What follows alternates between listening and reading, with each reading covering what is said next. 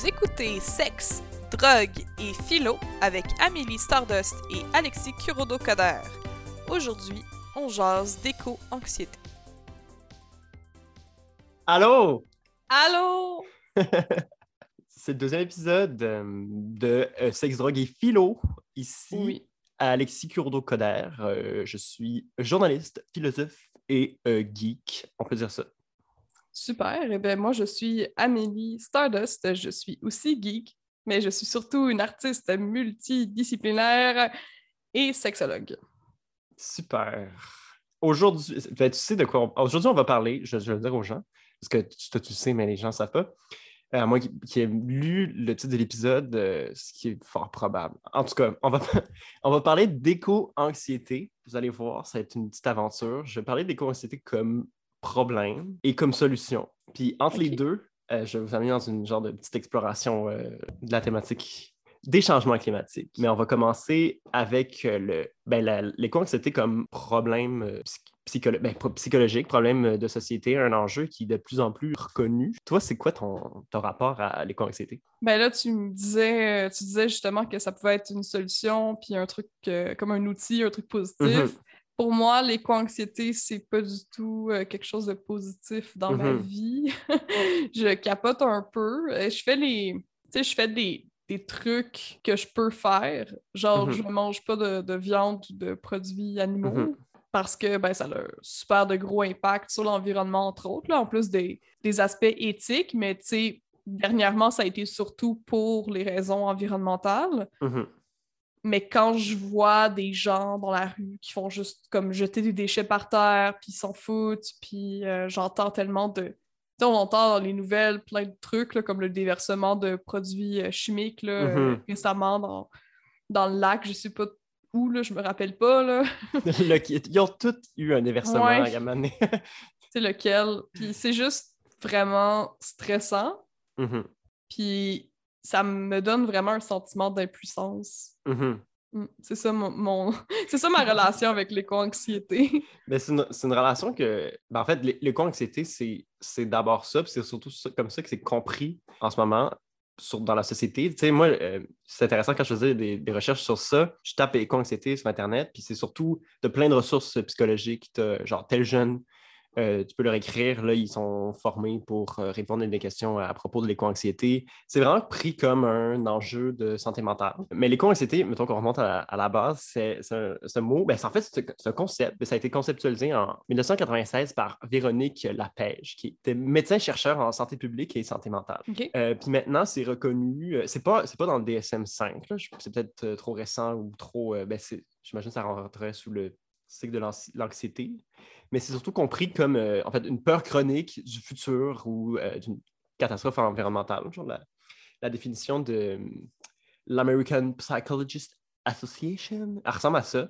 Puis ben, c'est le fun que les psychologues commencent à reconnaître, en fait, ils reconnaissent le problème, ils, ils connaissent un, un enjeu important. Je vais te lire, parce que j'ai lu un- une petite entrevue, il y a un psychologue qui a donné une entrevue à Radio-Canada, puis il a dit l'aspect très important, ah oui, il s'appelle Joe Flanders, je dois le dire euh, son nom. L'aspect très important du traitement euh, repose dans la gestion de l'incertitude, le traitement des co-anxiétés.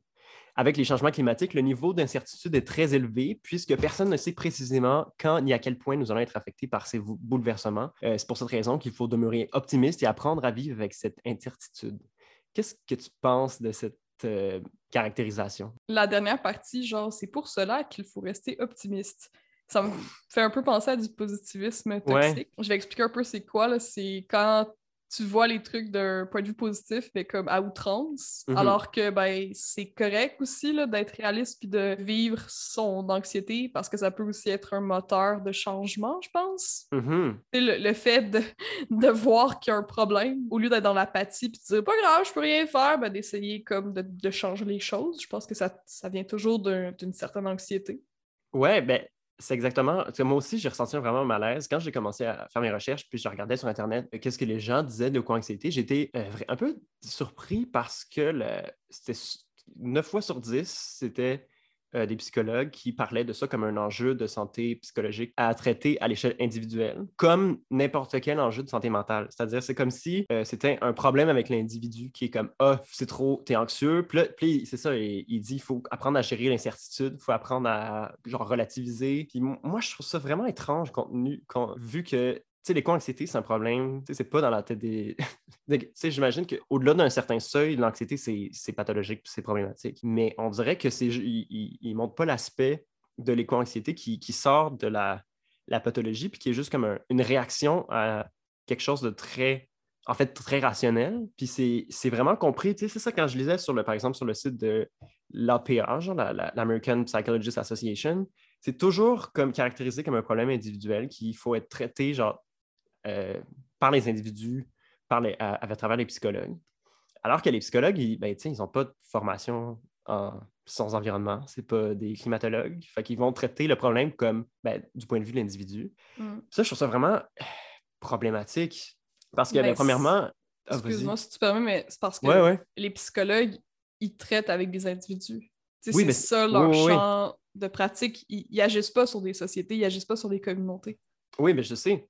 Fait que c'est normal que si tu lis des trucs que c'est les psychologues, genre, qui parlent, ben c'est mhm. sûr qu'eux, ils peuvent juste dire de qu'est-ce qu'ils peuvent faire au point de vue de l'individu. Oui, sauf que c'est le seul point de vue qu'on entend. En tout cas, c'est le seul ben, un des, mm-hmm. c'est le, seul, le, point de vue le plus entendu quand on parle d'éco-anxiété, quand on l'entend dans les médias, euh, quand tu cherches sur Internet, c'est quoi, qu'est-ce que je peux faire? Tu sais, mettons, j'écris qu'est-ce que je peux faire euh, pour gérer mon éco-anxiété? Ça va surtout être des, des, des, réponses comme ah, comment cope? Ben, ça va être euh, des, comme la même affaire que gérer ton anxiété en général. À ma, ma, grande joie, évidemment, il y a des gens qui ont, qui ont écrit là-dessus. Puis, par exemple, il y a une doctorante en psychologie à l'UQAM qui s'appelle Christina Popescu, Popescu, on va dire, euh, qui dit que. on, la, salue. on la Je vous salue, Christina. Ben que, premièrement, l'amalgame entre euh, éco-anxiété puis problème de santé mentale, ça peut stigmatiser l'enfant. Euh, ben, l'enfant, en fait, le, jeune, parce que c'est souvent des, jeunes, Alors que, en fait, c'est une réaction très lucide puis très rationnelle à, des connaissances qu'on a sur le monde. puis, en fait, surtout, un, phénomène très cohérent quand tu y penses. la couverture médiatique sur le changement climatique depuis des décennies, c'est comme si attention, crise climatique, puis là, c'est un peu comme ça verse dans le catastrophisme. C'est évidemment c'est important de conscientiser les gens, mais jusqu'à maintenant, on dirait que ça a été surtout nous montrer à quel point c'est terrible pour qu'on passe à l'action. Mais en fait, pour la plupart des gens, ça a un effet paralysant. Puis c'est ça les, les co-anxiétés. Fait que je trouve ça, c'est ça, je trouvais ça chouette qu'on on utilise les co-anxiétés pour, dans le potentiel que ça a, euh, c'est des gens qui sont inquiets, qui sont en colère, qui, sont tristes, qui ont, ils ressentent le besoin de faire quelque chose. c'est une, énergie à l'intérieur de soi. après, tu sais, genre l'anxiété, c'est au départ, c'est comme un sentiment d'urgence devant une menace. Euh, puis un trouble anxieux, ben, c'est quand le, ce sentiment-là, quand il n'y a pas de menace, sauf qu'il y a une menace environnementale. Oui, ben, l'anxiété, c'est plus. Les troubles anxieux, c'est plus comme si ton détecteur de fumée il était vraiment sensible. genre, au lieu mm-hmm. qu'il qui sonne quand il y a un feu, il sonne quand tu fais griller du pain. Mhm. c'est comme ça que je le décris, moi, à mes, à mes clients. Ben, c'est une, une, bonne image.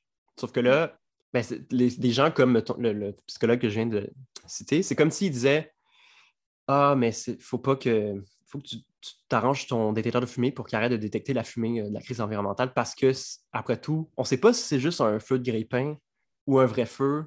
Il faut demeurer optimiste. Moi, j'ai envie de dire, ben, en fait, c'est qu'il y a beaucoup moins d'incertitudes qu'on pense. C'est intéressant qu'ils parlent de, niveau d'incertitude, alors que les, scientifiques, les climatologues, ça s'entendent à 97 97 des spécialistes de l'environnement, des scientifiques s'entendent pour dire qu'il y a un changement climatique qui est causé par l'homme et qui est terrible. Fait en tout cas, moi, ça m'embête la part de déni là-dedans. Puis je trouve ça intéressant de voir. Fait que j'ai essayé de creuser pour trouver ben, l'origine du problème. Pourquoi il n'y a pas plus de gens comme Christina Popescu qui, qui, vont nous dire, par, elle a dit, le meilleur antidote à l'éco-anxiété demeure l'engagement social. Puis j'ai été étonné que je l'ai vraiment pas lu beaucoup, ce genre d'assertion-là, de, hmm. l'implication politique, le fait de transformer cette angoisse-là à, tout seul qu'on a à l'intérieur, en mouvement social, en, s'alliant à d'autres. Toi, comment, comment tu penses que l'éco-anxiété peut être un, un outil de changement? Ben, comme tu, t'en as parlé justement. Je pense que tout activisme vient d'une certaine forme de soit d'anxiété, soit de colère. Mm-hmm. Je pense aussi que le fait qu'on n'en parle pas beaucoup dans les, médias ou dans les trucs scientifiques de comme, ouais, il faudrait peut-être qu'on passe à l'action, puis qu'on ait des, des actions un peu plus radicales. Ça Mhm. vient d'une genre de peur de pas déranger le statu quo parce Mhm. que, tu sais, individuellement, ça vient avec un- vraiment un gros poids de devenir activiste, que ce soit Mhm. peu importe sur quel sujet, parce que ça te met souvent en confrontation avec ton entourage. Mais en même temps, tu te dis, ben, ouais, mais à quel point, tu sais, est-ce que c'est plus important que je sois à l'aise avec mon, mon père qui fume des cigarettes puis qui pitch à terre devant moi, que je dise pas parce que je veux pas le, le déranger, parce que lui, il va réagir de, d'une façon forte, peut-être. Mhm. Mais est-ce que c'est plus important pour moi de lui dire, ben non, il faut ramasser ça parce que faut, faut le ramasser, puis c'est, tu veux que ça change, tu veux le Mhm. sensibiliser, tu sais. Puis il n'y a pas beaucoup de monde qui sont, capables, qui sont prêts à risquer de se retrouver tout seul ou de se mettre Ouais. à dos des personnes qu'ils aiment pour être en accord avec leurs valeurs, Ouais. puis faire des changements sociaux. Puis à quel prix, tu sais, surtout que tu tu dis, genre, ah, ben, se mettre à dos les gens que t'aimes. Après ça, tu vas te dire, OK, mais je mets à, me mets à dos tout le monde, mais pourquoi? Genre, je suis même pas certain que genre, je peux avoir un impact. Tu sais, de, de, de, de ma perspective, parce que t'es comme, ah, là, il faut que les gouvernements, c'est eux qu'il faut qu'ils agissent avec des, toutes sortes de, politiques, puis des lois, puis des, c'est des gros- choses à grande échelle qui ont un impact. Puis, mais, mais toi, une fois que tu tu une fois que tu as arrêté de manger des, des animaux, que tu recycles, que tu compostes, que tu réutilises tes, je sais pas, tes pailles. euh, Ouais, il y a que- une grosse obsession avec avec ah oui, les pailles, c'est ça. Puis en plus, genre les pailles, j'ai- lu, je pense que c'est comme moins de 1% du plastique qui se retrouve dans la, la pollution. Tu sais, c'est Ouais, comme un, focus sur un, un truc, là, alors que, en tout cas. Mais on, non, on va pas parler de ça. revenir. On, On va en revenir. Les pailles. Euh, Puis là, mais là, en fait, là où je veux en venir, c'est que les. C'est aussi que de un, il y a- comme un catastrophisme, on nous présente la crise environnementale comme un truc euh, qui est vraiment immense pour faire peur. Puis, c'est plein de bonne volonté que les gens ils font ça. C'est important de, que les gens se sentent alarmés. Sauf que ce, qu'on s'est rendu compte, c'est que ça paralyse.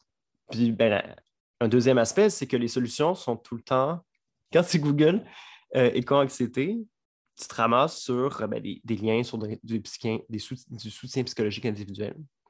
Quand tu écris euh, solution euh, à la crise environnementale, genre qu'est-ce que je peux faire? Ça revient tout le temps à genre ah, des voitures électriques, planter des arbres dans ton jardin, euh, recycler. Je trouve ça vraiment intéressant que si tu parlais de remettre en question le statu quo, hein, puis il n'y a jamais comme un vrai, une vraie remise en question du statu quo. Il y a les- même les solutions proposées par les États, ou je, comme par la, genre la NASA, les, les grandes entreprises, c'est tout le temps, par exemple, genre, mettre l'accent sur les énergies renouvelables, les voitures électriques, l'économie circulaire, les, avancées technologiques qui, qui nous permettent de consommer moins de trucs. Puis là où je veux en venir, c'est que toutes les solutions proposées par les États, c'est des solutions à moyen terme pour euh, réduire le réchauffement climatique.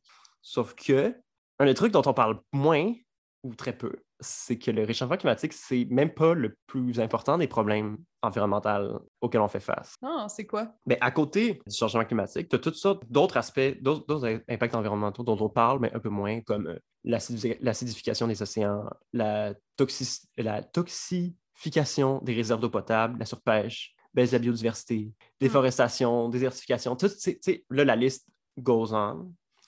Puis ça, c'est tous des problèmes que, tu sais, tu demandes genre, à ton gouvernement, comment régler ça? Ils vont venir t'arriver avec des solutions au cas par cas de comme, on va planter des arbres, on va développer une technologie. Euh, mais c'est tout le temps comme essayer de genre patcher un- une ballonne pleine de trous, qui a des Ouais. trous qui apparaissent tout le temps, puis c'est vraiment comme invisibiliser le problème central. Puis c'est là où je m'en viens. Mettons. On va imaginer. J'ai pas grand chose à dire. Moi, je fais juste écouter. Je suis comme, ah ouais, où est-ce que tu t'en vas? On dirait que le fait que je sois tellement pleine d'éco-anxiété, premièrement, Hmm, ça fait en sorte que je suis super intéressée par ce que tu, t'as trouvé dans tes recherches. Parce que mhm. pour ceux qui ne le savent pas, à chaque épisode, il y a une de, un ou d'eux qui, qui fait des recherches, puis là, on, on le présente à l'autre personne. Mais aussi, tu sais, je suis un peu après. Tu sais, j'ai un peu comme d'appréhension parce que je suis comme, bon, qu'est-ce que. Où est-ce que je m'en vais? Ouais, mais où est-ce que tu t'en vas, mais qu'est-ce que moi je vais devoir faire encore? Ouais. C'est bizarre, hein? Mais c'est comme si j'étais Ah, intéressant. Ouais. d'avoir un peu le poids du monde, genre, sur mes épaules. Puis je pense Mhm. qu'il y a beaucoup de monde, surtout de notre génération, qui se sentent de même. Mhm. Mais en tout cas, ouais. On va y revenir, mais c'est intéressant. C'est un, un aspect intéressant quand tu, tu te sens interpellé, puis que tu as le goût d'agir, puis que tu, prends tout sur toi. Ok, ouais, on va imaginer un scénario. Mettons qu'on se met dans la tête genre de Bill Gates qui veut sauver la planète. Puis là, mettons qu'on fait le scénario où on réussit, par exemple, genre à créer des panneaux solaires, euh, d'énergie renouvelable, euh, on fait une économie circulaire et tout. On, on transforme l'économie pour euh, on n'utilise plus de trucs qui produisent des gaz à effet de serre, etc., etc. Sauf que tant qu'on, je veux dire le, mot qui tue, tant qu'on reste dans un- une société axée sur la consommation et la croissance, on ne pourra jamais tout régler les problèmes parce qu'à un moment on va se ramasser devant le mur qui est la limite écologique de notre planète. C'est drôle parce que c'est comme tout le monde sait que tu peux pas créer d'énergie à partir de rien. C'est comme que les machines à, à mouvement perpétuel, ça se peut pas parce qu'il y a toujours euh, de l'énergie qui se dissipe. Puis tout ça, c'est à cause euh, des lois de la physique. Là, on va vraiment deep. là. La, deuxième, la deuxième loi de la thermodynamique, c'est la loi qui dit que tout tend vers, en gros, vers le chaos, que tout le système organisé se dissipe, euh, l'énergie va se dissiper. Il y a aussi la loi de la conservation de la matière. Ça ne peut pas faire apparaître des trucs de nulle part. Tout ça pour dire que tant qu'on consomme, peu importe à quel point on devient efficace, si on construit une voiture électrique, genre, qui est efficace à 99 à, confor- à cause des lois de comment l'univers est fait, elle ne pourra jamais être 100% efficace. Puis il va toujours, à falloir prendre un petit peu plus à la planète. La proposition en ce moment euh, des gouvernements, c'est comme essayer de repousser le, problème le plus loin possible. En essayant d'être le plus efficace possible, en consommant le moins possible, mais on consomme encore toujours plus qu'on peut le faire. Puis, ben, c'est comme un, un indépassable, en fait. C'est comme une limite mathématique. Euh, finalement, là où je veux en venir, c'est que le problème qui est plus important que le changement climatique, c'est la croissance. Puis, le, attention, roulement tambour, le modèle néolibéral. Et voilà. Puis là, il y a une pause, puis une publicitaire avec une toune, genre, puis là, les gens sont comme, ouais. Oh my god! Voilà, full en. What? Ben, Il y en a sûrement qui, qui m'ont vu venir, là, mais en même temps, c'est comme une affaire qui. C'est vraiment comme un tabou là, de remettre en question notre, notre société. là. Parce que tout ce qu'on fait, ce qu'on qu'on a, c'est comme on repose sur le paradigme de on, on, on veut toujours plus, on veut euh, avoir toujours plus, on veut être toujours plus confortable, des bébelles de plus en plus dispendieuses. Mais en tout cas, je trouve ça. Moi, je me suis toujours trouvé ça intéressant parce que moi, quand j'étais petit, j'étais le genre de personne qui. Genre, moi, mon grand fantasme, c'est de tout comprendre de l'univers, puis genre d'aller sur toutes les planètes, genre, puis de créer des réacteurs nucléaires euh, à thorium et tout. C'est drôle quand même, genre, quand les êtres humains, on essaie tout le temps comme de prendre plus. À ça, il y a notamment une raison biologique. Puis là, ça a été remarqué par des, des écologistes euh, humains comme. euh, Je suis contente que tu dises que c'est des écologistes humains, puis pas genre des, des dauphins qui ont remarqué ça. non, mais. que je te niaise. mais- non, mais c'est des. ça, mais sérieusement, ça sonne drôle. Je pense que j'ai pas dit qu'il faut. Mais c'est comme des. C'est des spécialistes de l'écologie humaine. ok, ok, je comprends. Euh, ah, j'ai pas- j'ai perdu son nom. Mais en tout cas, mais des, des gens qui ont étudié ça- cette affaire-là, en fait, de pourquoi on, on a, on a toujours besoin de plus. Parce que parce qu'évidemment, il y a des gens comme les économistes, ben, certains économistes, puis les, les genres de gourous de néolibéralisme, qui aimeraient bien ça dire Ah, mais c'est dans la nature humaine de tout posséder, tout, euh, tout, contrôler, de dominer tout, genre d'être par-dessus la nature. En fait, comment le- les humains se comportent, c'est la, la- la fameuse dualité euh, nature-culture. Puis c'est c'est ça dans tout, OK? Puis là, il y a certaines personnes qui veulent nous faire croire que c'est dans notre nature, comme dans notre ADN, dans notre biologie, c'est comme une raison évolutive à comment on est. Puis c'est de comme on veut toujours plus parce que c'est comme un, instinct de survie. Ben ça, on peut rien faire à ça. Fait que c'est c'est pratique quand tu t'expliques par la nature le comportement humain. Les gens sont comme Ah, mais c'est comme ça. C'est sauf drôle, que- euh, la- dans, dans le premier épisode, on parlait d'essentialisme. Oui, ben c'est ça. Mais c'est comme tellement un outil euh, fabuleux, genre, pour euh, avancer ton point. Tu te dis, ah, mais on peut pas changer. C'est comme Mhm. ça qu'on est des êtres humains. Sauf que ça, ça oublie le- le- la dimension, justement, culture de l'être humain. Puis un des aspects les plus fabuleux de l'être humain, c'est qu'on on construit des concepts, on construit des modes de vie. Souvent, justement, comme tu dis, on les essentialise. On, ouais, on imagine qu'ils sont aussi réels, qu'ils sont comme en nous, alors qu'ils sont transformables comme, euh, comme une, une chanson ou, ou de la poésie. Non. Moi, mais c'est pas toutes les cultures non plus qui, qui agissent de la même façon par Non. rapport à aux possessions. Non, mais c'est ça. mais en- comme avec la mondialisation, il y a comme une, une démocratisation, je ne sais pas si c'est le bon mot, du genre du modèle néolibéral. Ouais. Puis c'est de plus en souvent plus facile à- de l'essentialiser parce que les gens vont dire Ah, mais c'est ça le truc qui marche. Sauf que le néolibéralisme, comme n'importe quelle manière de se représenter la réalité, c'est toujours comme un aspect de réalité. Puis la limite de, des systèmes de représentation, ben c'est comme c'est les limites empiriques. À un moment donné, le, système, on, l'invente, on le réifie, on, on l'essentialise jusqu'à temps qu'il se confronte à la, au bare fact, à la réalité, puis à la matière. Puis là, ça s'écroule. Parce que, après tout, c'est une création d'esprit. Ce que, ce que je défends, ce que je veux vous montrer. Vous, les gens, toi, Amélie, Oui. ben, c'est que le néolibéralisme, il est comme ou la pensée euh, capitaliste moderne euh, de consommation. Ben, c'est voué à, à s'écrouler, à maner, tout simplement à cause, comme je disais, des lois de la nature, puis de- des limites de notre planète. Puis c'est vraiment con- comme une construction sociale qui ne prend pas du tout en compte le rapport à l'environnement, qui, qui comme, comme on l'a dit, qui nous imagine au-dessus, euh, qui imagine comme un- une causalité linéaire avec un, un objectif. Là. Puis tu sais, l'objectif, c'est comme d'être toujours plus connaissant, toujours plus possédé, coloniser l'univers et tout Hmm. mais jamais dans l'instant présent, comme se projeter dans un idéal qui est déconnecté. Euh, mais, ouais, c'est ça, il y a des alternatives comme une vision du monde plus cyclique. T'as-tu des exemples? Comme, euh, mettons, t'as- Ben t'as-tu déjà entendu parler? c'est toi, qui, qui, qui va nous donner des exemples. Non, mais je certainement. c'est pas moi qui le sais. c'est pas moi qui ai regardé ça. Là. Mais je te pose quand même des questions. Genre, t'as- t'as-tu une idée de. Toi, comme. euh, Qu'est-ce que. C'était une trop grosse question. Non, mais vas-y, je je peux poser des questions, mais tu- j'ai pas de- d'exemple que je connais qui existe. Non, non, non. Mais, mais qu'est-ce que t'en penses, mettons, de. Si t'avais créé un monde, là, un monde parfait, genre, tu, mettons que tu veux remplacer euh, une société de consommation, Ouais. comment tu imagines ça? La première affaire, c'est que les besoins de base de tout le monde soient répondus. Hmm. Je pense que pour beaucoup de personnes, il y a une peur aussi de pas avoir ses besoins de base qui soient répondus, genre de d'avoir un toit au-dessus de sa tête, euh, Mhm. d'avoir euh, l'eau potable, la nourriture, droit à comme pouvoir euh, avoir un environnement sécuritaire, propre, tu sais, des trucs de même.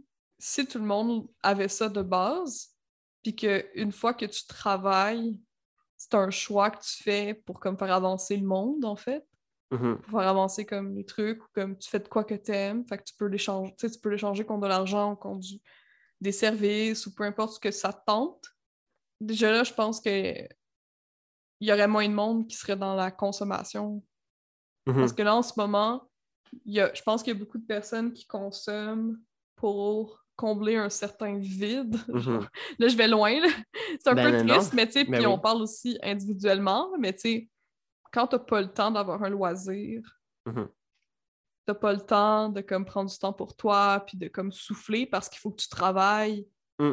parce qu'il faut que tu t'occupes de tes enfants, fait que, tu sais, il faut... Tu t'es tout le temps en train de courir à droite ou à gauche, Mhm. ben t'acheter euh, la nouvelle, euh, le nouveau cossin, là, de l'année, ben peut-être que ça, c'est la seule affaire qui te fait plaisir. Mhm. Puis c'est Ah, comme un, c'est un plaisir instantané, c'est Ouais. le fun, là. t'achètes ça, tu ramènes chez toi. Ouais, puis puis, c'est puis rapide. le petit plastique, là. Ouais. c'est c'est juste rapide, c'est le Ouais. fun. Euh, Il y a aussi un sentiment peut-être d'appartenance, beaucoup de personnes, d'avoir la, la nouvelle affaire ou euh, de collectionner des trucs ou d'avoir une belle maison. puis Mhm. bon. Moi, personnellement, si j'avais à reconstruire un- une société, je commencerais par que tous les besoins de base soient répondus. Mhm. Ce qui veut dire, mettons, tous les logements, ils coûtent rien. C'est genre géré par l'État ou ça appartient aux Mhm. gens, peu importe. Tout le monde a de la bouffe, tout le monde a de, l'eau. Puis voilà. Après ça, tu décides qu'est-ce que tu veux faire. Mhm. Puis je, je commencerai avec ça. Je pense que, ben c'est sûr, tu sais, je suis végane. Puis là, les gens vont être genre, ah, végane, en- encore en train de vouloir euh, nous convertir à sa secte. Ben non, là, c'est pas une secte. Là. La plupart des scientifiques ils disent que Mhm, sais, l'agriculture animale, c'est une des principales causes mhm, de la déforestation. Puis il y a la surpêche. C'est vraiment bad pour l'environnement. Fait que je pense que de plus avoir d'élevage là, industriel, du moins, ça serait nice. Puis même si ça veut dire qu'il y a plein d'animaux, je suis un peu dense, là, mais si ça veut dire qu'il y a plein d'animaux qui doivent mourir, comme arrêter de se reproduire, whatever, mhm. c'est toutes les, les modifications génétiques qu'on a faites sur les cochons, sur les poulets, c'est pas des animaux qui peuvent survivre bien longtemps. Mhm. Ben tant pis, là. Comme qui, qui disparaissent, là, c'est pas grave, c'est pas ça qui était. Qu'est-ce qui est important, c'est qu'on donne un petit break à la terre, je pense. Mhm. Fait que ça, c'est des gros morceaux, je pense. Ouais. Mais, mais les affaires comme que tout le monde euh, utilise une paille en papier, c'est pas, c'est pas ça. Ouais. C'est pas assez gros, c'est pas. C'est complètement un. Comment on appelle ça? Un straw man, genre? Ouais. Tu sais, c'est. Juste de quoi qu'on te montre, là. C'est comme des clés qu'on montre à un enfant. Regarde, ah ouais, c'est le fun, hein? Regarde, tu fais ta part, c'est cool. Mhm. T'as- T'as pas pris de, de paille en plastique aujourd'hui, yeah! Genre, Ouais, you're puis là, doing tu- good. on, on va te vendre des pailles en métal. euh, Ouais, on va te vendre des pains en- en métal, puis euh, aussi, ben, on va, on va, tu vas manger de la viande trois fois par jour, puis comme Mhm. aller chercher de quoi Tes- en- à l'auto. Tes avocats, Puis, ouais. puis on va construire des pipelines, puis c'est- cool, c'est correct, tu t'as pas pris de paille en plastique, tu sais, je veux dire, c'est cynique un peu ce que je dis, Mhm. c'est comme ridiculisé, mais c'est parce que c'est vraiment euh, prendre les gens pour des imbéciles aussi, Mhm. je trouve. Ou du moins, de mettre des œillères. Ouais. C'est quoi les plus gros problèmes? Puis, puis, puis tant qu'à moi, euh, tu te donnais l'exemple des pailles, mais c'est- plate, là, mais c'est aussi ça des. Les, voitures électriques les panneaux solaires, c'est quand même. Si tu changes ton char à tous les trois ans, même si c'est une voiture électrique, c'est épouvantable parce que la production de voitures, ça, demande tellement de ressources, puis tu peux pas continuer avec le rythme de production, puis d'achat, puis de consommation de véhicules. Mm. Comme les terres rares qu'il y a dans les batteries, c'est comme, ça aussi, ça a une limite. Puis même si on recycle, tu comme je disais tantôt, même si on utilise euh, des, des matériaux euh, recyclés, qu'on extrait des, des trucs qui ne polluent pas, puis qu'on peut recycler 95% de la batterie à chaque fois, c'est fabuleux.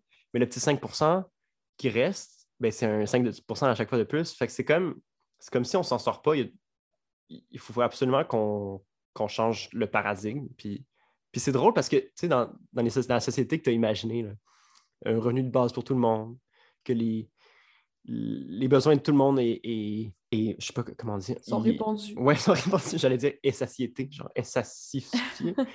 T'allais utiliser Satisfait. un, un petit mot fancy. ah, mais satisfait, c'est c'est le mot que. Ouais, Je- satisfait. C'est c'est le bon mot, ça. Je pensais que Ouais. ça allait être plus fancy que ça. En tout cas. Puis, puis- mais c'est drôle parce qu'il y a beaucoup de gens, tu sais, tu dis ça, mettons, les politiciens, là, puis Ouais. ils vont nous traiter d'idéalistes, d'utopistes. mais moi, euh, on dirait qu'à la lumière, tu sais, genre de ce que ce qu'on de ce, qu'on vient de discu- de ce dont on vient de discuter, ce qui est utopique, c'est de penser qu'on peut continuer à croître pour toujours, tu sais. Dans un horizon, euh, tu sais, genre dans 50 ans, là, on peut, ça marche plus, là. Mm. Euh, le réchauffe- tu sais, on s'enligne pour avoir un réchauffement climatique entre 3 et 4 degrés, tu sais, malgré l'accord de Paris qui est à 1,5. Il va y avoir des trucs, tu sais, il va y avoir des, plus de famine, plus de whatever, tout de- ça va mal aller, puis c'est pas switcher à des voitures électriques qui vont régler le problème. Comme je disais, on, on peut réduire le, cha- le réchauffement climatique avec la technologie, mais c'est comme repou- repousser les limites de la planète de comme 100, 200, 300 ou même 1000 ans. Mais il y a quand même une limite.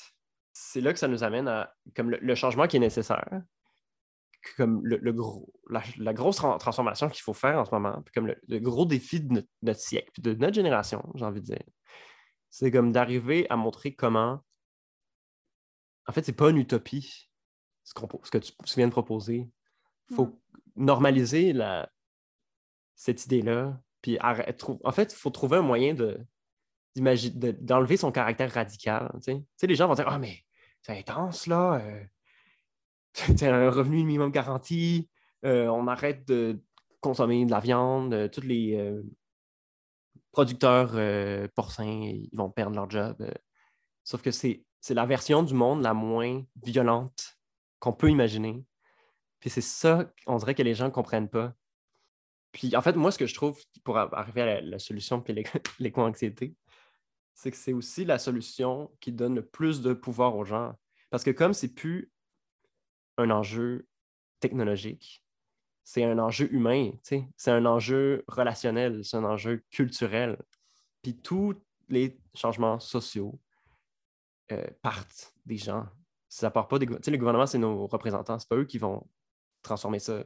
Non, faut pas attendre après. Euh, faut pas attendre après les gouvernements ou avec les ou après les grosses entreprises. C'est souvent ça qu'on entend. Ah ouais, mais le gouvernement, il fait pas, je le ferai pas. Des affaires de même. Non. Puis il ben, fait. C'est ça. C'est poche, là. Puis, aussi, tu sais, non, ben, premièrement, genre, les, gouvernements, ils défendent toutes sortes d'intérêts, puis ils, veulent se faire réélire, puis euh, ils pensent à court terme, etc. Mais il faut aussi oublier, tu sais, comme on oublie que le, genre, le rôle d'un gouvernement élu, c'est de représenter les gens. Fait qu'évidemment qu'ils ne prendront pas d'initiative qui va à l'encontre de l'opinion générale. Oui, effectivement. Fait qu'il faut commencer par transformer la société avant que le gouvernement embarque, puis là, qu'ils prennent des mesures plus euh, générales, comme euh, des lois, etc., etc. Puis c'est là où entre l'éco-anxiété, c'est que on, se on oublie, puis trouve ça terrible qu'on n'en parle pas plus, mais l'éco-anxiété, c'est littéralement comme une, c'est tellement de potentiel humain. C'est des. J'ai envie de dire, c'est comme des, activistes en attente, en latence. C'est plein de gens, plein de jeunes qui ressentent le besoin de faire quelque chose, mm. mais qui ne le font pas parce qu'ils ne savent pas quoi faire. Puis là, je vais mobiliser des, petites idées. Euh, là, je vais parler de Claire euh, Saunders, qui est une professeure de sciences politiques à Cornwall. Puis elle s'intéresse aux mouvements sociaux. Euh, puis elle a pensé notamment justement à, cet enjeu-là de comment mobiliser les gens. Puis là, ça nous amène aux bonnes nouvelles de cette histoire-là, c'est que il y a des il y a plein de gens qui travaillent là-dessus puis qui réfléchissent à ça. Puis en fait, euh, Claire Sanders, elle a, euh, je pense pas que c'est elle qui a inventé le concept, mais elle a, elle a soulevé la, une des caractéristiques des mouvements sociaux. C'est quoi les éléments c'est quoi les éléments que ça prend pour amener un changement social, une révolution euh, culturelle? Puis il y a quatre, quatre euh, caractéristiques qui sont typiquement identifiées. Ce soit genre le deuil, l'identité, les ressources et les opportunités. Ben, les, quatre ensemble n'amènent pas nécessairement un changement social, mais tout changement social a les quatre dimensions. Puis ben là, quand on parle de deuil, ben, c'est le, deuil de la planète, le, deuil d'un mode de vie, euh, le deuil d'un futur le deuil de. Faire... Non, mais pour vrai. Mais c'est ça, tu sais, les ouais, non, je comprends, je comprends. C'est juste que. C'est ça, les anxiété Mais c'est un, un, deuil parce que tu as besoin de cette colère-là, de cette tristesse-là pour te mettre en action. C'est comme un, une émotion, genre, qui vient, genre, te bouleverser à l'intérieur. Après ça, tu as l'identité. Parce que ça, ça, vient te chercher individuellement. Tu te demandes. C'est l'identité individuelle, mais l'identité collective aussi. Qu'est-ce qu'on a envie d'être, quelle société on a envie d'avoir. Quand tu parles de changement climatique, tu, viens tout de suite être bouleversé parce que tu es comme, mais est-ce que je veux être une personne qui cause la destruction de la planète? Puis les deux autres, les deux autres aspects des changements sociaux, c'est les ressources et les opportunités. L'opportunité, là, c'est plus terre à terre. les ressources, ça va être par exemple les réseaux de communication, la culture, euh, l'argent, les, objets, euh, les caméras, je ne sais pas. Puis ben, les opportunités, c'est les opportunités de se réunir, de se parler, d'organiser des mouvements. En fait, ce que je trouve intéressant, c'est pour ça que je parle de ça, c'est que c'est en comprenant mieux genre, comment partent les mouvements sociaux. Puis là, là, on commence à penser à la stratégie. C'est comme ça qu'on qu'on peut aller quelque part. C'est comme, j'essaie de donner comme une recette de, premièrement, genre, on peut faire de quoi. Deuxièmement, il y a des solutions, puis il y a des gens qui ont réfléchi à des tactiques. Mm-hmm. Puis, ben, les opportunités, par exemple, ben, de devenir activiste, de, de chercher à, recruter des gens, de, s'impliquer dans sa communauté, de créer des espaces de politique participative, de, des brainstorming, d'introduire des idées dans des milieux de vie. Là, j'amène à un autre aspect. Il y a un autre euh, chercheur qui parlait, euh, il s'appelle euh, Man, Manjana Milcorrect, qui est chercheur en sciences politiques à l'Université de Waterloo. Puis elle, elle parle de la triple faillite, triple faillite de l'imagination euh, l'imagination écologique, sociale et l'imagination du futur.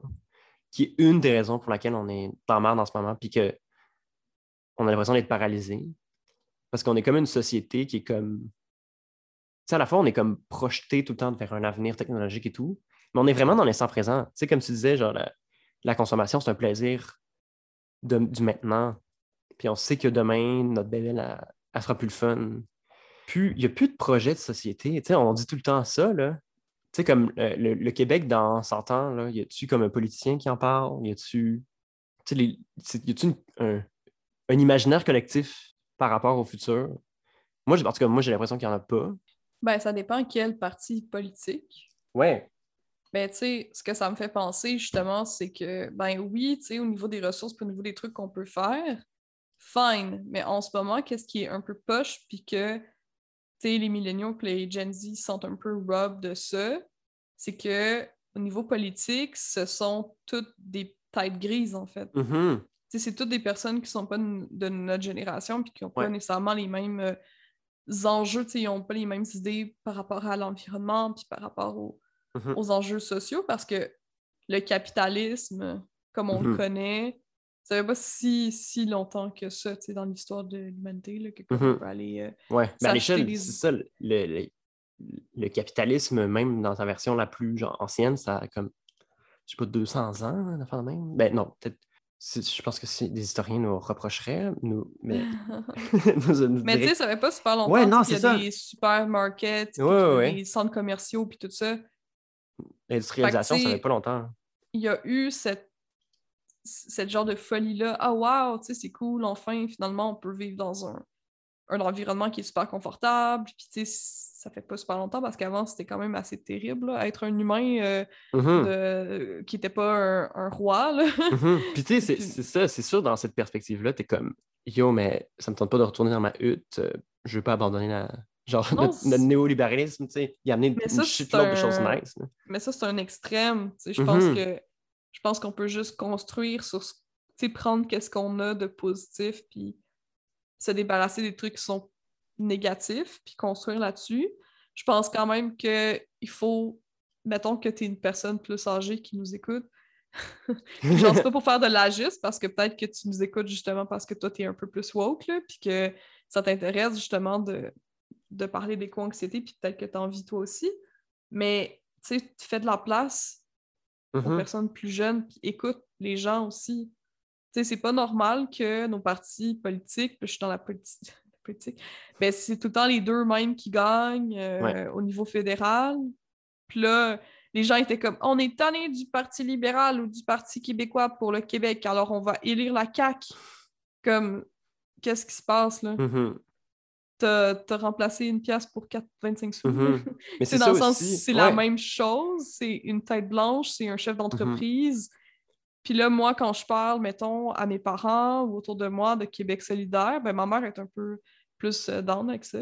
Charlotte, ma, ma mère qui est cool. Mais genre, je parle de ça aux gens euh, autour de moi, là, ma famille, ou même des, personnes que je croise dans la rue, même des fois en politique.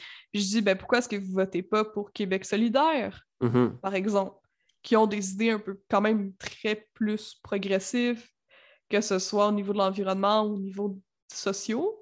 Mm-hmm. sont quand même pas parfaits du tout. C'est quand même des politiciens. Puis comme tu l'as dit tantôt, ils font des choix pour avoir des chances d'être élus par la majorité. Donc, mm-hmm. euh, c'est pas eux qui vont proposer genre l'abolition de la viande, certains. Ils ont quand même des idées plus progressistes puis qui vont dans le sens d'avoir une certaine société mm. plus égalitaire, plus confortable, plus sécuritaire pour tout le monde. Mais tout le monde me rit dans le face, en fait. Ouais. Ben, pas tout le monde. Tu sais, les gens de ma génération, de mon âge, peut-être un peu plus vieux, sont comme Ouais, ce serait nice, j'ai voté pour eux. Mm-hmm. Mais personne n'y croit vraiment parce que finalement, les gens ils sont confortables dans le statu quo, même si ils chialent puis que finalement ça emmène juste du malheur. Mm-hmm. Parce qu'on on a mieux là, à notre disposition. Puis pourquoi est-ce que le Parti vert, ça a toujours été juste ridicule? Mm-hmm. Mais moi, je pense qu'on peut dépasser cette histoire-là de. On, on, a tendance à penser que la politique, ça s'arrête au parti. Ben, dans notre démocratie en ce moment, le politique, c'est euh, on, vote, puis on, choisit comme euh, un narratif, ou comme, comme quand je, parlais de l'imagination, chaque parti essaie d'imaginer une vision du futur. Mm. Puis ben, malheureusement, euh, quand on élit, on élit un parti, quand on élit un premier ministre, c'est cette, cette imagination-là du futur, cette, cette- cette image-là du monde qui va être comme essentialisée, entre guillemets. Sauf qu'on n'est pas obligé, genre la politique, ça pas, ça, c'est pas obligé de s'arrêter au bulletin de vote. là. C'est c'est un tabou, la politique, dans les, les soupers de famille et tout. Mais Ouais. pourquoi? Tu sais, c'est drôle.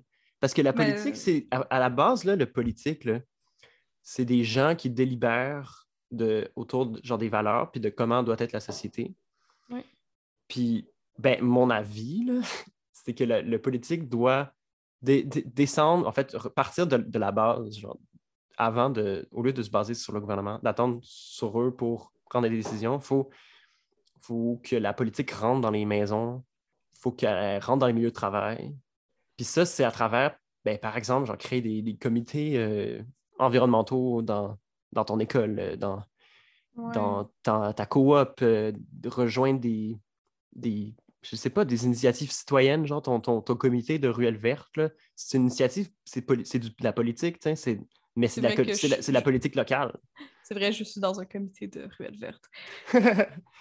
J'entends, genre, je comprends ce que tu dis, mais on dirait qu'il y a de quoi dans ma tête, comme une, une petite voix. Puis peut-être que cette voix-là est, est tellement comme désillusionnée, puis comme euh, whatever. Tu sais, j'ai 26 ans, mais je parle comme si ça faisait 50 ans là, que je pensais 50 à ans qu'on mais, voit la euh, planète mourir. Ouais, je me dis, est-ce que vraiment faut aller chercher l'opinion de tout le monde? Parce que. Non, Ou est-ce qu'on peut juste se fier sur la science puis comme fuck off? Parce que il y a tellement de monde qui ont des opinions qui sont niaiseuses. mais, mais en fait, excuse-moi, euh, en fait, ce que je veux dire, c'est c'est en fait ce qu'on, quand on regarde les statistiques, il y a des chercheurs qui ont, qui ont regardé ça justement, comme euh, comment convaincre les gens que les changements climatiques sont importants. Puis en fait, comme dans. Puis C'est intéressant parce que ça se plaque exactement comme n'importe quel mouvement social, n'importe quelle idéologie, entre guillemets, n'importe quel euh, Ouais. mouvement.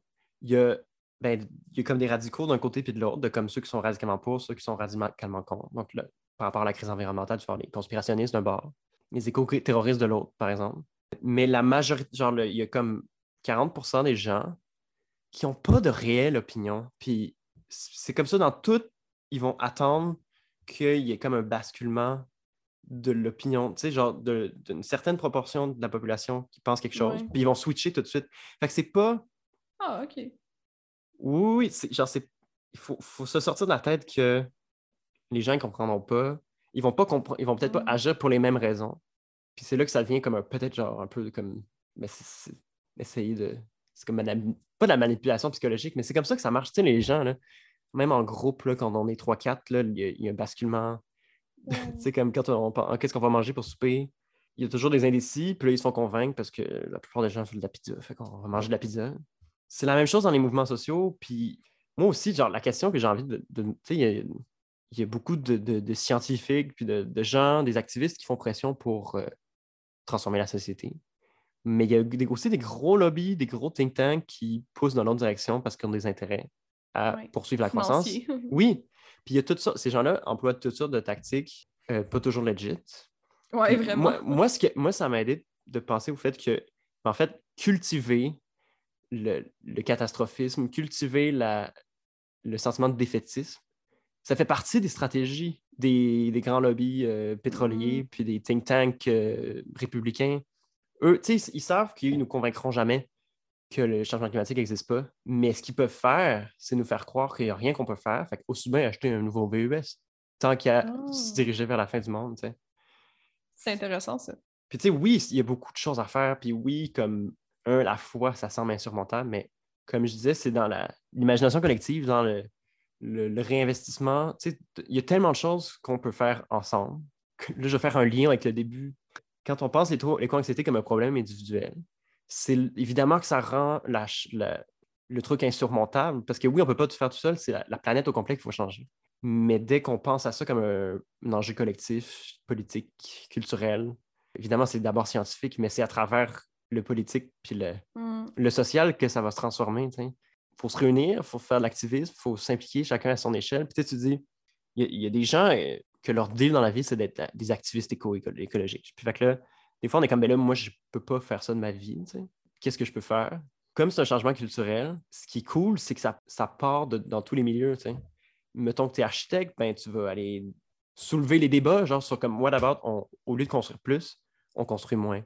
Et si l'architecture, ça pouvait être une philosophie de l'économie, tu sais, introduire genre des valeurs différentes partout où on peut, partout dans nos pratiques, dans nos milieux, axer nos, nos actions sur des valeurs, Ouais. Euh, que tu sois architecte, euh, je sais pas, in- ingénieur, euh, peintre en bâtiment, euh, nettoyeur de fenêtres, intervenant psychosocial. euh, c'est ça, la, c'est ça la politique, puis c'est correct que ça soit démocratisé. Ouais, puis tu sais, tu peux juste signer une pétition, tu peux donner de l'argent à des GoFundMe, tu sais, même si tu Oui. donnes deux piastres, c'est bon. genre. Oui, Il y a plein d'affaires que tu peux faire selon tes moyens et tes capacités mentales, je pense. Mhm. Puis même genre, discuter comme, comme on fait en ce moment, ou parler à ta mère de, de véganisme ou de crise environnementale. Si tu, tu, tu manges, euh, t'arrêtes de manger de la viande rouge, c'est cool, genre, vaut mieux pas manger de viande rouge que d'en manger, même si t'es pas vegan. Euh, Il y, a- il y a beaucoup de, de gens qui vont dire euh, vegan ou si t'es pas vegan, euh, même si tu manges,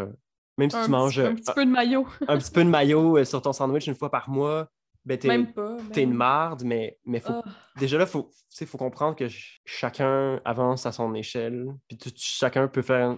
C'est ça aussi, il faut, faut sortir de la tête qu'on ne peut pas rien faire. Puis là, j'ai j'ai amené des, des ressources. euh, J'ai des, j'ai des petits livres qui sont vraiment cool, Oui. que j'inviterais Oui. les gens à lire. Euh, il y a- puis qui, qui apportent des solutions, puis des. Si vous voulez pousser ce- ce- cet exercice-là de réfléchir à une société idéale, il y a Guérir du mal de l'infini par Yves-Marie Abraham. Il y en a peut-être qui le connaissent déjà. C'est un spécialiste de la décroissance qui est professeur au HEC à Montréal, qui a vraiment réfléchi là-dessus sur comme pourquoi c'est. En fait, dans, Guérir du mal de l'infini, il commence par expliquer, genre de long et en large, pourquoi la croissance, ça marche pas. Ça, c'est une ressource. Chaque ressource prendre avec un grain de sel, là, parce que, euh, en tout cas, il y en a qui ont des critiques de- à propos du Marie Abraham. Par, par exemple, il y en a qui disent que c'est comme un idéal bobo euh, de commune, euh, puis que ça ne prend pas en compte. euh, mais mais c'est un vrai. à idéaliste bobo égards. qui, qui enseigne à Ouais. Ben, c'est ça. Mais c'est quand même des idées intéressantes. Puis, moi, tu sais, mon, mon- quand je parle d'une politique participative, tu t'enrichis de tous les points de vue. Tu sais, les... C'est le fun d'avoir l'opinion des... des anarchistes bobos. Si, ou si tu peux avoir l'opinion des, des sans-abri, des... des autochtones, des personnes marginalisées. C'est Mm. toutes ces opinions-là qui vont construire un- une vision du monde qui est plus représentative. Euh, J'ai aussi un autre livre, c'est How to Blow Up a Pipeline, Learning to Fight in a World of, on Fire. Ça, c'est vraiment un swag titre. Puis c'est Andrea Malm, qui est professeur d'écologie à l'université de, en Suède, à l'université de Lund en, en Suède. Il y a Decolonize the Mind par Ngogi Watyong, j'espère que je prononce nom pas trop difficilement, qui est professeur de littérature comparée à l'Université de Californie. Il y a This Change Everything par Naomi Klein, qui est auteur-professeure et activiste canadienne. C'est comme des, c'est des livres, des ressources, puis c'est c'est toutes des, per- des personnes qui ont pensé à ça. Puis en fait, c'est pour vous montrer qu'il y a des solutions. il, y a des, il y a des mondes qui ont été imaginés. Va d'abord, on met toutes ces ressources-là sur Instagram. Ouais, bah oui, on fait ça. Euh, vous pouvez nous suivre sur Instagram à sexe.drogue.philo. Commentez, puis discutez, genre, puis allez-vous, euh, faites un débat, parce que quand on parle d'intelligence collective, puis d'imaginer collectivement, ben, c'est de prendre justement ces, ces perspectives-là, puis après ça, d'y réfléchir, parce que c'est juste ensemble que- qu'on peut en faire de quoi, sinon c'est juste des livres, mais c'est un point de levier. C'est ça que je voulais dire aujourd'hui. OK. ben, c'est le fun. J'ai fait vraiment beaucoup de recherches. Là. Ça... Quand on parle de d'éco-anxiété puis de ce qu'on peut faire et tout ça, moi, je- moi, en tout cas, ça me prime tout le temps un peu. là. Puis Mais c'est ça qu'il faut. Ouais, on dirait qu'on de- on gagnerait à en parler plus, euh, justement. Puis de, voir qu'on n'est pas tout seul non plus à, à d'en parler à ça. positivement, tu sais, de, de se dire, hey, c'est une, une bonne idée, genre, de, de t'asseoir avec ton ami, puis juste, genre, de bâcher contre les boomers, puis de juste. c'est comme, non, mais excusez, là, mais d'être dans le défaitisme, je pense que c'est un exercice qu'on a tous à faire, de- d'essayer d'être dans la solution, puis, mais sans s'épuiser, évidemment, là, parce que les anxiétés, c'est aussi ça, des fois, c'est comme capoter, puis vouloir tout prendre sur ses épaules. Mais chill out, parle-en à tes amis. Impliquez-vous, puis c'est supposé être le fun, hein? C'est le fun. C'est le fun essayer de changer le monde. Puis chacun à son échelle. Si tu veux être activiste, si tu veux être éco-terroriste, j'espère que la SQ ne nous écoute pas, là, mais ça en prend. Ça en prend des éco-terroristes, mais tout le monde ne peut pas être éco-terroriste. Tout le monde peut être activiste, mais t'es down, vas-y, man. Tant que tu fais pas de mal à des gens. Hmm. C'était le podcast Sexe, drogue et philo où on encourage les gens à devenir terroristes. mais, Ah, mais là- mais, mais je dis ça, mais le, le, le terme d'éco-terrorisme, moi, ça m'énerve. Tu sais, l'éco-terrorisme, faire exploser un, un- je sais pas. euh, C'est du matériel, genre. Oui, tu, tu fais pas de mal. Tu sais, comme. T'attaques du matériel, t'attaques pas des humains, là. Oui. Pas des. Ce n'est pas du terrorisme, là, c'est comme du. Ah. c'est- de l'activisme, c'est exprimer ton Oui. opinion. Puis peut-être que, oui, euh, c'est c'est illégal de détruire de la propriété, mettons, d'après le, le droit canadien. D'après les lois existantes, c'est illégal. Mais tu sais, Crimea River, que genre. Oui. Attaquer. Puis là, on veut pas faire on fait pas d'incitation à la haine. Non, non, pas non, non. d'incitation du tout. Mais c'est pas Faites la pas haine. ça, là. C'est c'est pas ça qu'on veut. Que, parce en que plus- c'est- c'est illégal de dire ça. Vous savez, c'est que- c'est pas intéressant parce que. Non, c'est ça. Non, please. On- Non, c'est vrai, on veut pas inciter les gens. à- Non, c'est ça. Fait pas que Crimea, Ah. mais quand même, Crimea, Crimea River, que genre tu détruis de quoi qui appartient à comme Monsanto ou genre un gros. Ouais. À une grosse multinationale que ah c'est pas fin. Ah, c'est pas fin ça. C'est pas très gentil d'avoir détruit ça, euh, Mhm. terroriste. De Ben bloquer là, un pont, euh, de- de- d'arrêter je- un train. Combien, combien ces personnes, comment de personnes ces personnes-là ont tué? Ouais, Combien d'animaux, combien d'acres de, de forêts, genre, ils ont Ouais. détruit? c'est ça. Genre, quand on parle de terreur, là. C'est ça. puis, puis toi, t'arrêtes un. Genre, t'es là avec ta pancarte, là, puis euh, t'es attaché à un arbre, puis t'es Ouais. comme Non, ne coupez pas cet arbre! Puis les gens sont comme Ah, est-ce Ouais. qui gosse, les petits? Puis, Tu sais, crèves un pneu de camion, puis là, oh, éco-terroriste. pour vrai, c'est-tu vraiment. C'est vraiment Ouais. ces personnes-là que vous trouvez qui sont horribles, là? Parce qu'elles vont perturber le statu quo, ça te Mhm. dérange. Mais pense un peu.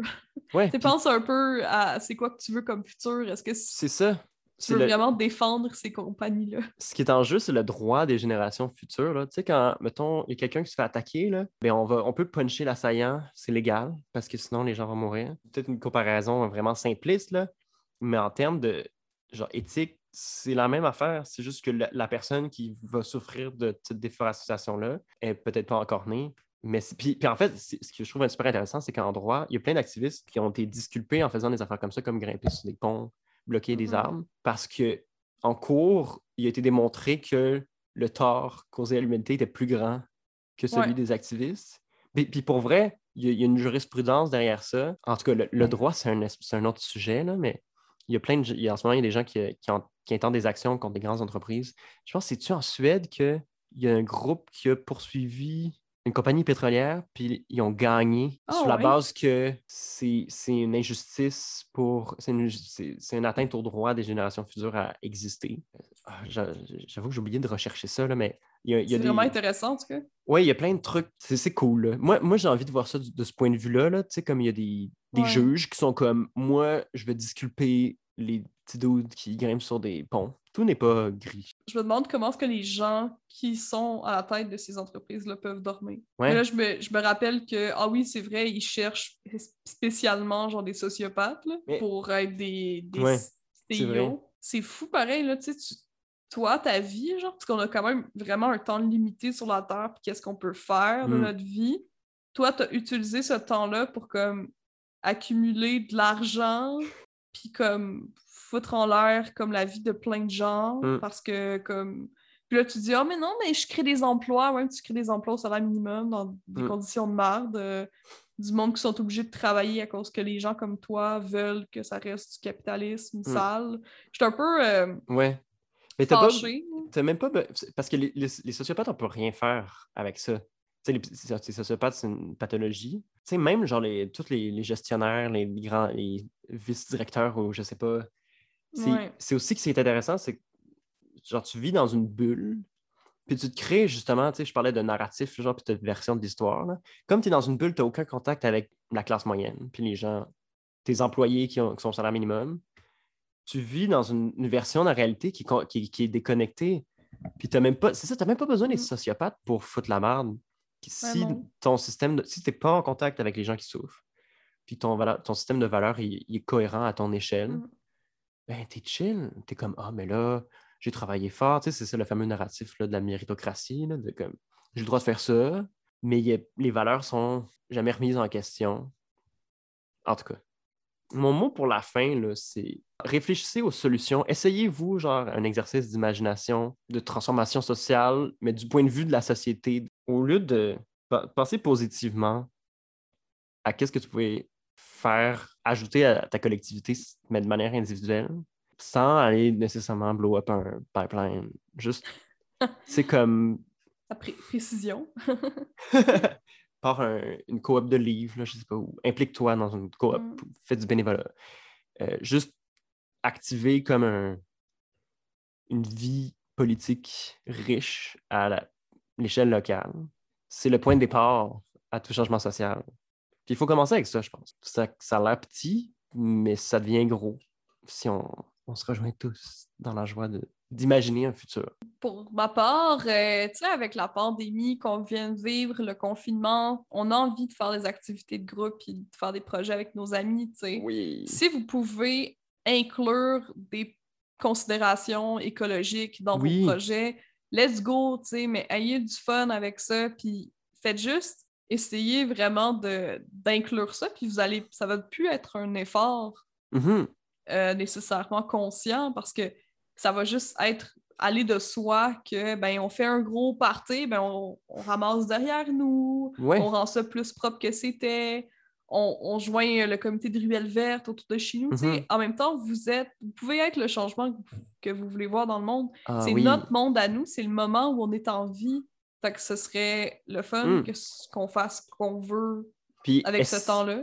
Eh, arrêtez de penser ça comme un, un effort, quelque chose qui se rajoute aux choses qu'il faut que tu fasses, mais tu sais, comme on réfléchit pas à, à l'effort qu'on met dans le fait de réconforter un ami qui pleure, c'est comme une normalité de care.